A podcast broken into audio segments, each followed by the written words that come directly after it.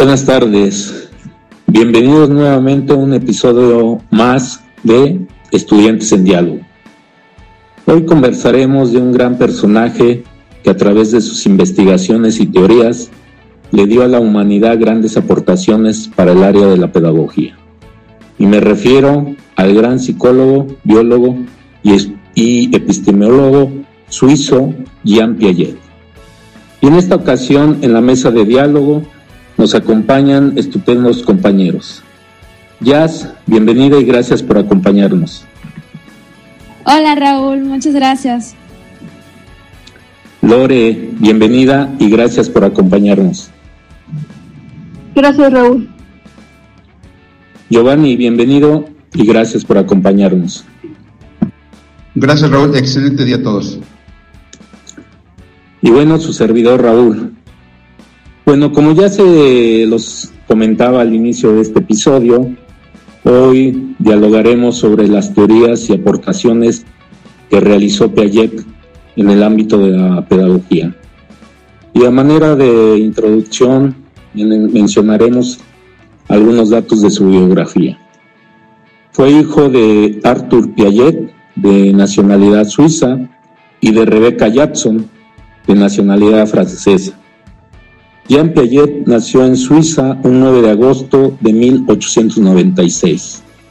Fue un niño precoz que desarrolló un, interés temprano por la biología y el mundo natural, especialmente por los moluscos.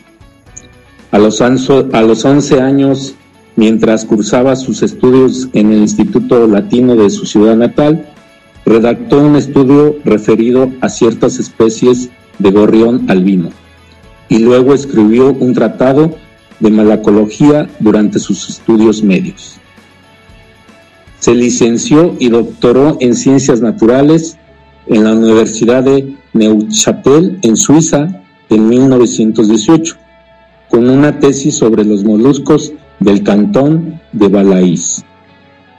Una de sus principales o más destacadas obras que llegó a escribir fue El lenguaje y el pensamiento en el niño en 1923, La representación del mundo en el niño en 1926, La psicología de la inteligencia en 1947, Introducción a la epistemetología genética en 1950, Seis estudios de psicología en 1964, Memoria e inteligencia en 1978, el, desarrollo del pensamiento en 1975. Bueno, estos solo son algunas de sus grandes obras donde él llegó a escribir durante el transcurso de su vida. Las teorías más influyentes en la educación durante el siglo XX sin duda resultan impredecibles considerando los aportes de la teoría de Piaget.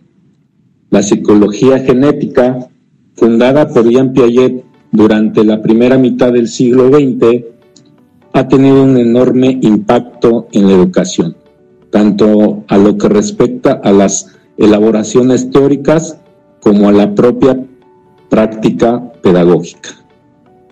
La influencia de esta teoría en la educación sigue siendo muy importante en nuestros días, si bien las lecturas y el tipo de apropiación que desde la educación se han hecho de ella han ido variando a lo largo de las décadas. Bueno, existen grandes aportaciones por Piaget. ¿Qué opinión, ¿Qué opinión tienen al respecto de este gran personaje? Abrimos esta mesa de diálogo, compañeros. Bueno, eh, como ya mencionas, Raúl, Jean Piaget ha sido un gran personaje que hizo grandes aportes desde, desde la ciencia a la a la pedagogía y al desarrollo cognitivo. Una de sus teorías más importantes fue la del desarrollo. Em, para Piaget, los principios de la lógica comienzan a desarrollarse antes que el lenguaje y se generan a través de las acciones sensoriales y motrices del bebé en interacción con el medio. Para esto, Piaget estableció una serie de estadios sucesivos en el desarrollo de la inteligencia, que es a lo que llamamos como la, teoría del desarrollo cognitivo. eh, los estadios que comprenden esta teoría es la inteligencia sensoriomotriz, la, la intuitiva, el estadio de la inteligencia intuitiva, de las operaciones intelectuales, de las operaciones abstractas y de las operaciones concretas. Así es, Jazz, te agradezco por tu aportación. Bueno, como dices, este, una de sus grandes obras fue el desarrollo cognitivo en los niños y bueno, de ahí partió para derivar varias este, teorías e investigaciones. Este, también sus investigaciones de Piaget tenían como marco referencial el constructivismo, el cual tiene una gran referencia en la educación y principalmente en la educación escolar. En este sentido, otros autores como Carreto y Limón en 1997 proponen distinguir tres tipos de constructivismo, el epistemológico, el psicológico y el educativo, para hacer referencia a tres niveles de análisis diferentes de los problemas relacionados con el aprendizaje y la enseñanza.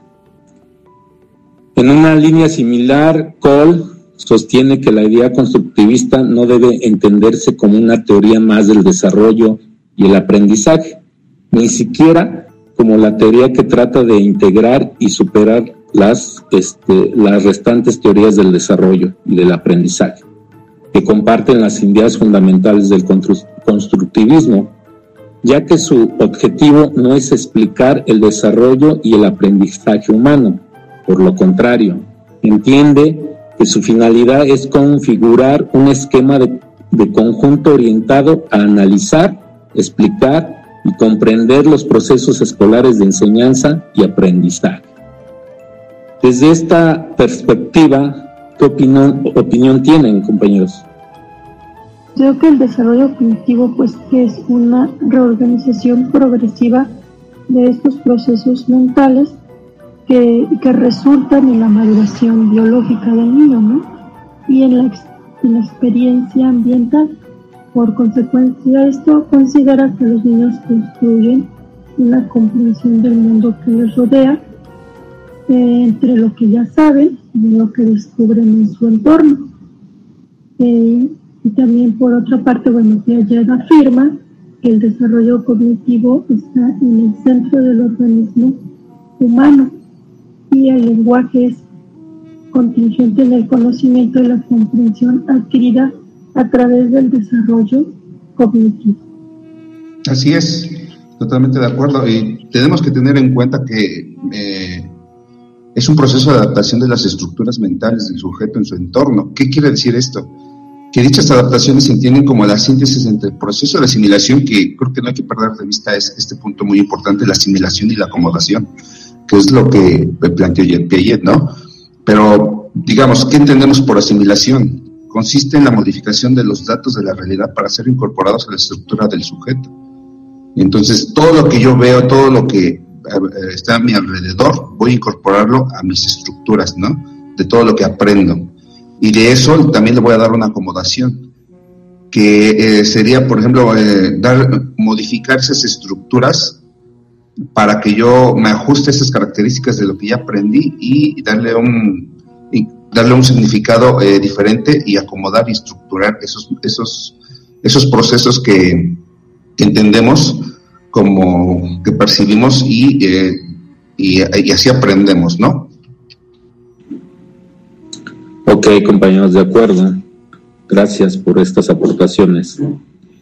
Este, también debemos destacar que dentro de la psicología genética, el interés inicial de Piaget no fue lo psicólico, lo psicólico, este, perdón, lo psicológico, sino en verdad lo que él buscaba era este, la parte eh, epistemológica.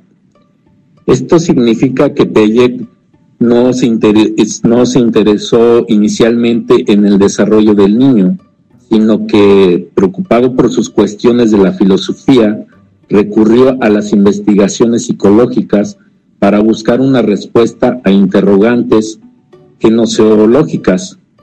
Las preguntas epistemológicas de Piaget giraban en torno a cuestiones filosóficas como cómo se constituye el conocimiento científico, cómo se diferencia este conocimiento de otros tipos de saber. Para responder estas preguntas, Piaget recurre a dos vías de respuestas complementarias. Por un lado, a la historia del conocimiento humano. Por otro lado, y este es el aspecto al que dedicó la mayor parte de sus investigaciones, fue a la ontogénesis, es decir, cómo adquiere el hombre a lo largo de su vida el conocimiento, particularmente el conocimiento científico. Ante estos aspectos, ¿qué, piensan, compañeros? Totalmente de acuerdo, ¿no? Eh, podemos pensar que el ser humano utiliza su inteligencia eh, para adaptarse al medio en el que vive. O sea, eso es innegable, ¿no? Entonces podemos determinar, podemos pensar que todos somos iguales y todos somos inteligentes, a todas edades, ¿eh? eh me refiero desde pequeños hasta adolescentes y adultos, es decir, que nunca terminamos de aprender, ¿no? Y eso eh, tiene mucha lógica de acuerdo al concepto de Piaget. Ok, de acuerdo. Bueno, también este Piaget en, la, en su investigación sobre la psicología genética, con, eh, la cual consideraba el desarrollo cognitivo como un incremento o progreso en la capacidad del, del sujeto para comprender, explicar y predecir el, mundo que lo rodea, lo que nos comentaba ahorita Giovanni. Pero por otro lado, el desarrollo cognitivo es entendido como una sucesión de cambios discontinuos o estadios, los cuales van aumentando en capacidad explicativa. Bajo estos este, conceptos, ¿qué opinan? Hace rato Jazz nos mencionaba algo sobre el desarrollo cognitivo, que es algo que entra sobre esto que Piaget hablaba sobre los estadios. No sé qué me puedan aportar sobre estos conceptos bueno, pues Piaget propuso cuatro etapas del desarrollo cognitivo, lo que es el periodo sensiomotor, preoperacional, operaciones concretas y operaciones formales. Lo que es el estadio sensiomotor es la primera de las cuatro etapas del desarrollo cognitivo que se extiende desde el nacimiento hasta la adquisición del lenguaje. En esta etapa, pues los niños construyen progresivamente el conocimiento y la comprensión del mundo mediante la coordinación de experiencia, como es la vista y el oído, con la interacción física con objetos como agarrar, chupar y pues, pisar, ¿no? De o pisar. Los bebés adquieren el conocimiento del mundo de las acciones físicas que realizan dentro de ellas estas progresan de acción reflexiva e instintiva, eh, como un pensamiento simbólico este, hacia este final de este estado. Los niños aprenden que se separan del medio ambiente y pues tienen aspectos de eso, a pesar de que pueden estar fuera de ese alcance de los sentidos del niño. Eh, pues también una es la permanencia del objeto, que es la comprensión del niño de que los objetos siguen existiendo a pesar de que él o ella no puede ser visto ni oído. Y esto es una parte muy importante dentro de esta dentro de este estadio el, el dichoso o, el conocido juego, ¿no? El que te pone las manitas en la cara, ¿no? Y le dice, ¿dónde estás? Ya te vi. Se me ocurre ese, ese juego como para hacer un ejemplo de lo que acabo de mencionar, ¿no? El que te escondes y, y encontrarlo, ¿no? Eh, esto es como el, decir eh, que puede verlo, el que puede escucharlo y no puede verlo, ¿no? Y eh, al final de este periodo sensomotor, pues los niños desarrollan un sentido permanente de sí mismos y del objeto. Así es, totalmente de acuerdo contigo, Lore. Eh, y podemos concluir con lo que dices, con lo que comentas, eh, que esto significa que el niño conoce el mundo eh, el que le rodea, así lo va conociendo a través de las acciones que ejerce sobre él, sobre las acciones que tú estabas mencionando, ¿no? Por ejemplo, de taparse los ojitos, como cuando le hablas y bull, lo, lo, juegas con él, el niño está aprendiendo indiscutiblemente, ¿no? a partir de esas acciones que, que hacemos, ¿no? O que interactuamos con él. De acuerdo, compañero, sí. De hecho, este Piaget, conforme a lo que ahorita comentaban, él mencionaba que el paso de el paso de un estadio de conocimiento a otro se realiza a través de la interacción de factores internos y externos. Más concretamente la experiencia física y lógico-matemáticas, el medio y la interacción social las experiencias afectivas y sobre todo la tendencia a la equilibración. Así, la teoría de Piaget concibe el aprendizaje como un proceso de adaptación de las estructuras mentales del sujeto a su entorno. Dicha adaptación se entiende como la síntesis entre el proceso de asimilación y el proceso de acomodación, algo que este, hace un momento también nos, nos mencionaba este, Giovanni a, grandes rasgos sobre este, las estructuras mentales. La investigación ha diferenciado en forma analítica dos tipos de procesos de adquisición de conocimientos. Uno es eh, en, el que, en el que predomina la asimilación y que consiste en la integración de nuevos conocimientos a estructuras anteriores del sujeto, y otro en el que hay predominio de la acomodación y que consiste en una reestructuración de los esquemas de asimilación previos a raíz de la interacción con el objeto de conocimiento. Eh, la permanente actividad del sujeto sobre su entorno va dando lugar a una constante reconstrucción de sus esquemas de asimilación que posibilitan paulatinamente una modificación en las estructuras cognitivas. Esta modificación de estructuras marca el paso de un estadio de conocimiento a otro como producto de la actividad constructiva del sujeto en interacción con el medio. Bajo este marco la psicología genética puede distinguir, dos grandes aspectos que revisten importancia para la educación y es uno de ellos es la descripción de los estadios del desarrollo cognitivo hace un momento Lore este, nos dio su aportación sobre qué, a qué se refiere sobre los estados del desarrollo cognitivo en los niños y que de ahí partió en gran parte su, su teoría de la psicología genética de Piaget, pero también tenemos dentro de estos dos grandes es la teoría de la equilibración. Y bueno, pues este, como les comentaba, este Lore ya nos llegó a describir sobre el desarrollo este, cognitivo. Pero ¿qué me pueden este, aportar sobre la, eh, la teoría de la, de la equilibración que desarrolló Piaget? Bueno, compañeros, les hago una pequeña introducción sobre la, teoría de la equilibración. Este, se refiere a uno de los aspectos centrales de la psicología genética. Esta teoría hace referencia a los mecanismos que permiten al sujeto el paso de un esquema o, estructura a otro de orden superior, complementando la explicación de la teoría de la adaptación.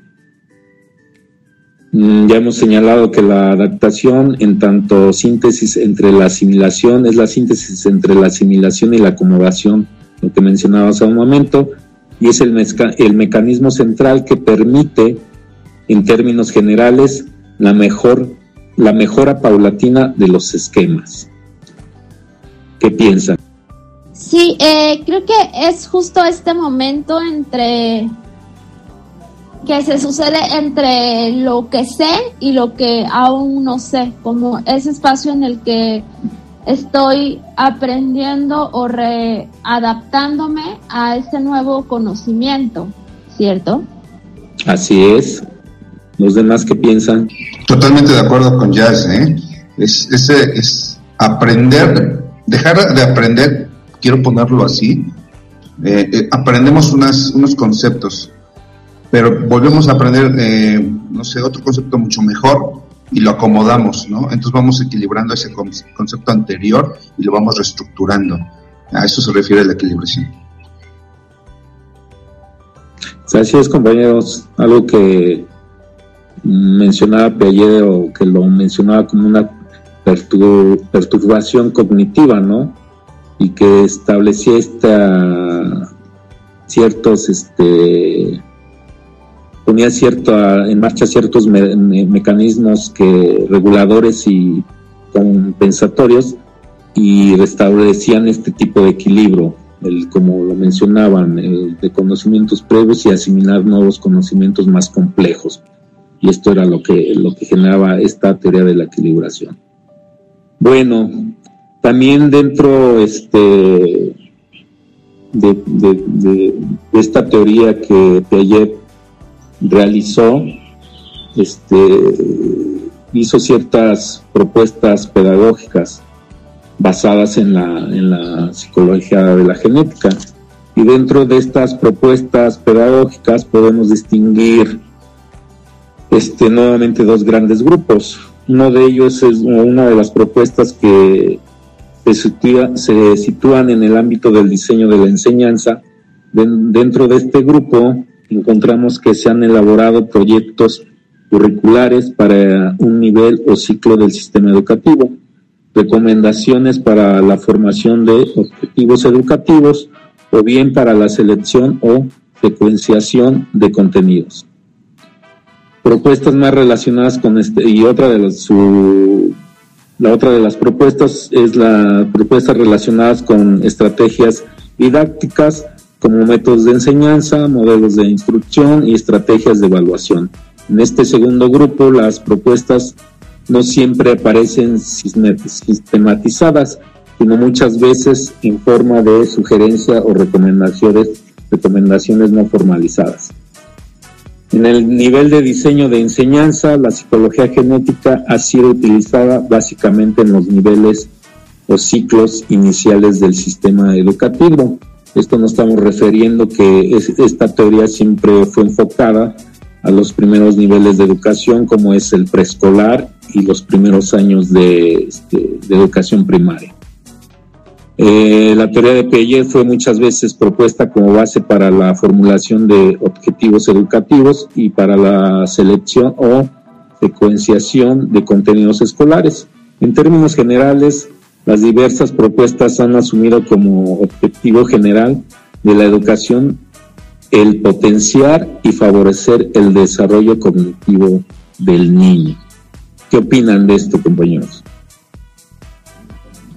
Sí, como mencionas, Raúl, em, las propuestas pedagógicas basadas en la psicología genética son el diseño de la enseñanza y las estrategias didácticas. Respecto al diseño de las enseñanzas, propone dos vías para el diseño de estas. La primera es utilizar las estructuras cognitivas que caracterizan a los diferentes estadios y subestadios como objetivos educativos de los diferentes ciclos y niveles educativos.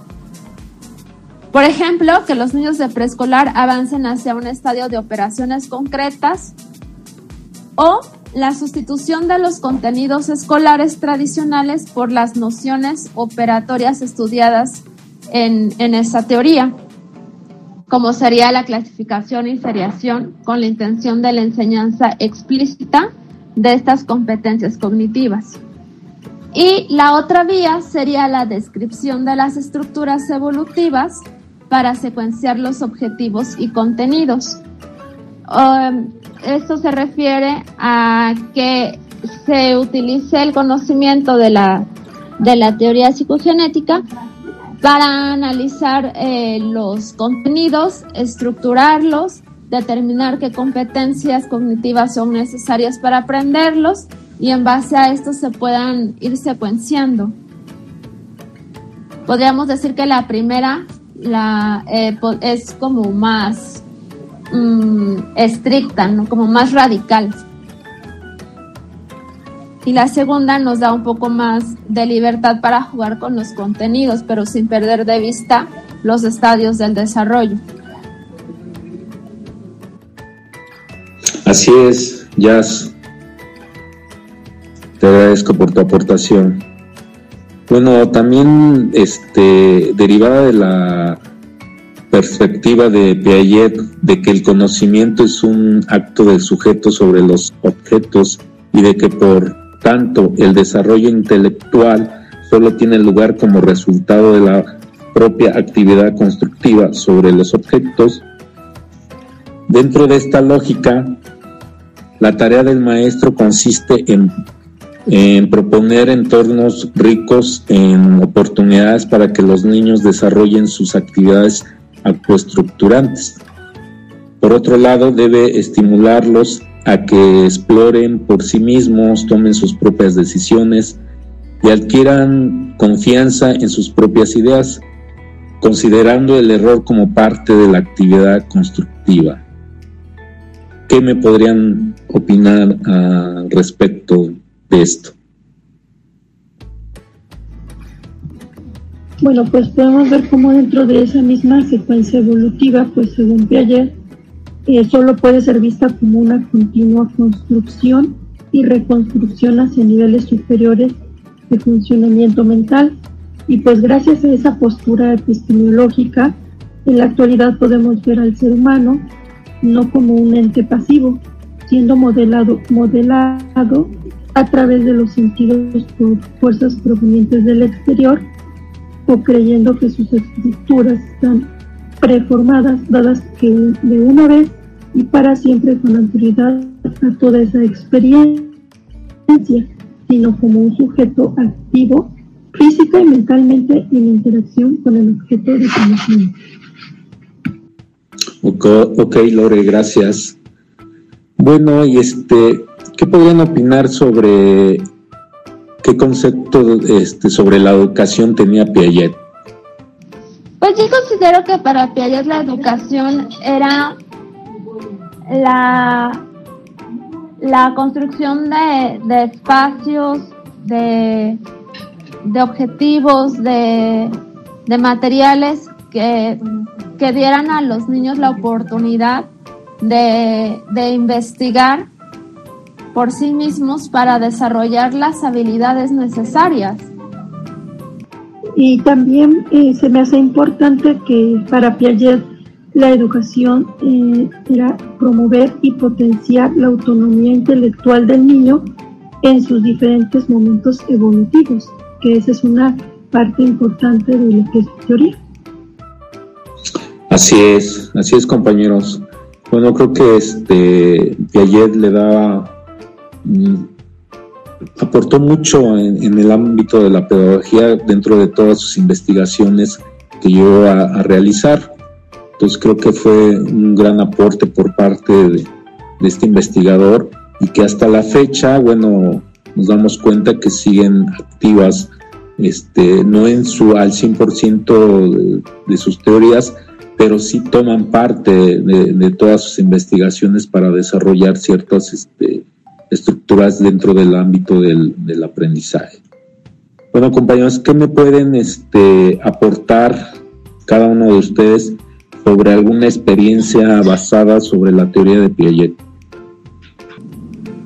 Pues considero que de todas las teorías que hemos visto, esta es como mucho más evidente, ¿no? O sea, en, en el kinder cuando te ponían a recortar o, a hacer bolitas de plastilina, pero después ya te ponían a hacer este, figuras geométricas, tal vez ya utilizando una regla, una escuadra, etcétera. Entonces, este, pues año con año los aprendizajes, las estrategias de aprendizaje también se iban modificando de acuerdo a, a las habilidades que nosotros íbamos desarrollando como niños. Ok, gracias, Jazz. Lore. ejemplo, se me, se me hace interesante, por ejemplo, cuando les enseñan a los niños a realizar oraciones, ¿no? Empiezan por un sujeto, eh, un predicado, a conocer el verbo y todas sus diferentes etapas que va pasando una oración y que así sucesivamente se van dando este, a partir de ir elevando ese conocimiento y un funcionamiento mental. Ok, Lore, gracias. Giovanni. Sí, claro que sí, compañero. Mira, no sé, eh, un ejemplo sería claro, lo que estamos haciendo ahorita, estamos estudiando la licenciatura y creo que estamos haciendo el método que, que nos propone también Piaget, ¿no? De lo que ya habíamos hablado, ¿no? De la este, asimilación y estructuración, que nunca eh, dejamos de aprender en este momento estamos aprendiendo su teoría, estamos aprendiendo nuevas cosas, estamos asimilando y estamos estructurando esos conocimientos, ¿no? Y creo que este es un buen ejemplo para, para poner en práctica la teoría de Piaget, que vaya, tiene toda la razón y me gusta mucho. De acuerdo, Giovanni, gracias. Bueno, dentro de a lo mejor una experiencia particular, este, pues fue en, mi educación preescolar. Eh, recuerdo una maestra que tuve cursando el tercer grado de la educación preescolar, la cual siempre nos permitía ser libres, el poder explorar todo lo que nos rodeaba. Y, mediante este método, pues llegamos a descubrir y aprender cosas nuevas. Mm, lo que nos llegó a hacer en ese momento como niños con mayor confianza en sí mismos y luchar por nuestros, sueños.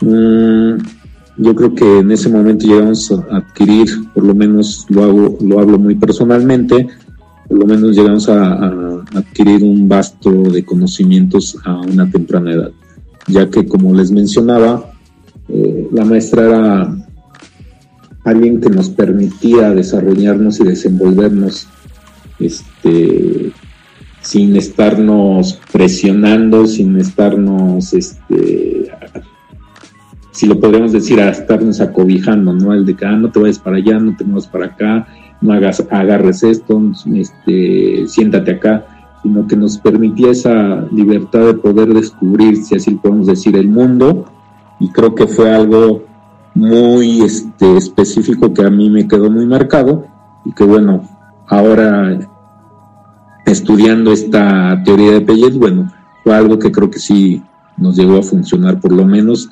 a, los compañeros y, a mí que, cursábamos ese curso. Bueno, esa es mi experiencia. Bueno, agradezco sus aportaciones también de ustedes.